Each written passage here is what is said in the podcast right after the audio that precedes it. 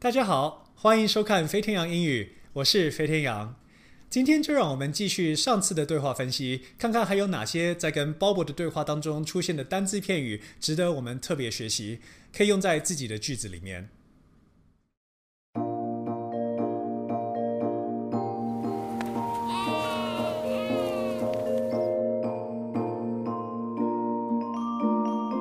说到我们和兄弟玩轻松的游戏的时候呢，轻松是用 casual 这个字，casual，casual，也就是 serious 的相反。譬如说，I went for a casual walk down the lakeshore after dinner。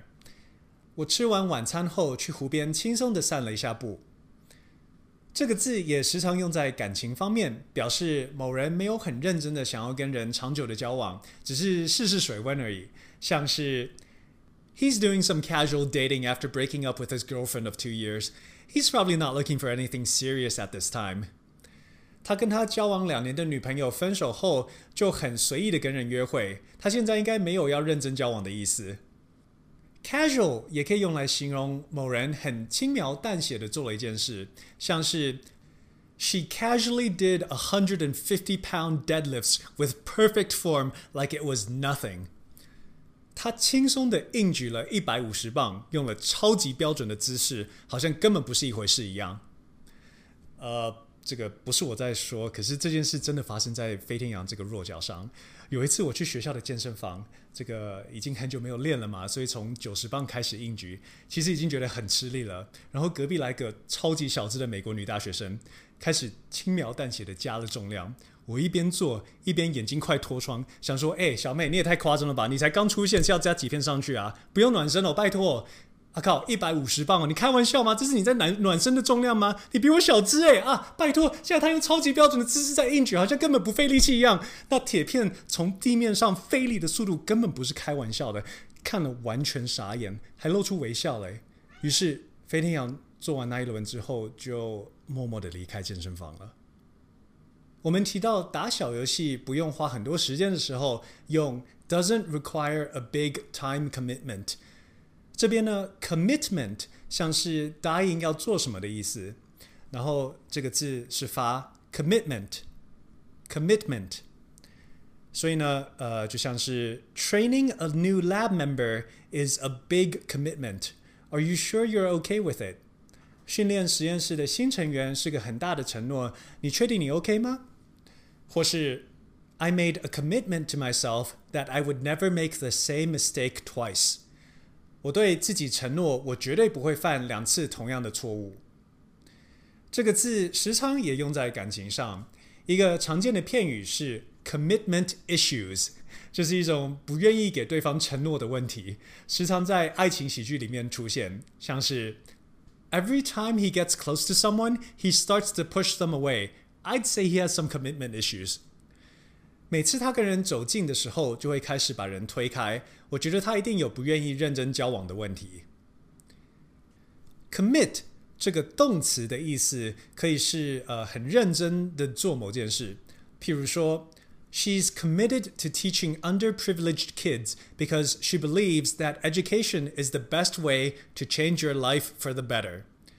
她非常投入弱势小朋友的教育，因为她相信。受教育是翻身的最好的方法，或是时常听到呃演员很投入自己的扮演的角色的时候呢，会说，He's so committed to his character that he only responds to the character's name on set。他超级投入他扮演的角色，甚至别人要用角色的名字称呼他，他才会回应。如果有人犯罪，可以说 commit a crime，像是。They're on the run from the cops because they committed a crime in another state. 他们在逃避警方的追捕，因为他们在别州犯了罪。我们接下来提到一个有趣的单字，就是 introvert。introvert 内向的人，然后这是相对于 extrovert。extrovert 就是外向的人。呃，以我个人的观察呢，美国人多数比较偏向。Extrovert 就是比较喜欢交际，呃，善于表达自己的意见。不过，当然这种分类都是有程度上的差别嘛，可以说是一个 spectrum，spectrum 或是 range。那 spectrum 呢？spectrum 用在物理上，像是光谱，就是 light spectrum，或是声谱，就是 frequency spectrum。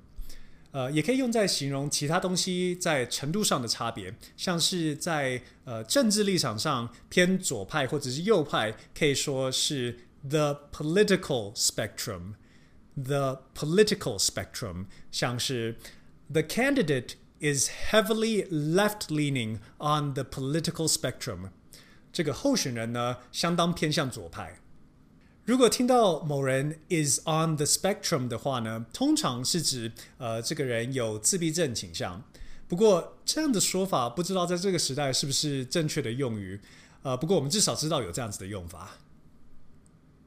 说到心理疾病，paranoid，paranoid，paranoid 这个字呢是从 paranoia，paranoia 来的。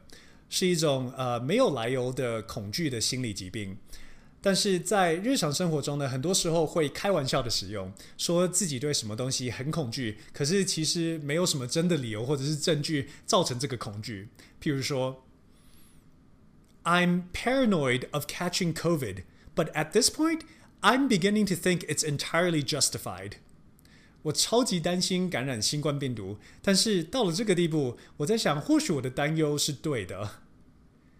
或许处理这个恐惧的方法之一呢，就是多做点研究，来看看是不是真的值得那么担心。这边做研究可以用 reading up，就是呃，像看了很多相关资料的意思。像是 I read up on the benefits of wearing a mask in the prevention of COVID, and I think it makes a lot of sense。我看了一些研究显示戴口罩可以防止新冠病毒的传播，觉得他们说的非常有道理。或是，I plan to read up on all the information online before I attempt to put my PC together。我打算先在网络上看很多相关资讯，然后再试图组装我的电脑。最后，我们表示感谢用的是 appreciate 这个单字，所以这个发音是 appreciate，appreciate。 那这是一个非常实用的单字，可以用的地方很多。譬如说，老板可能会跟员工说：“In order to show my appreciation for all the hard work you've put in over the year, I've decided to give everyone a 10% bonus.” 为了感谢各位这一年来的努力呢，我决定给大家百分之十的年终奖金。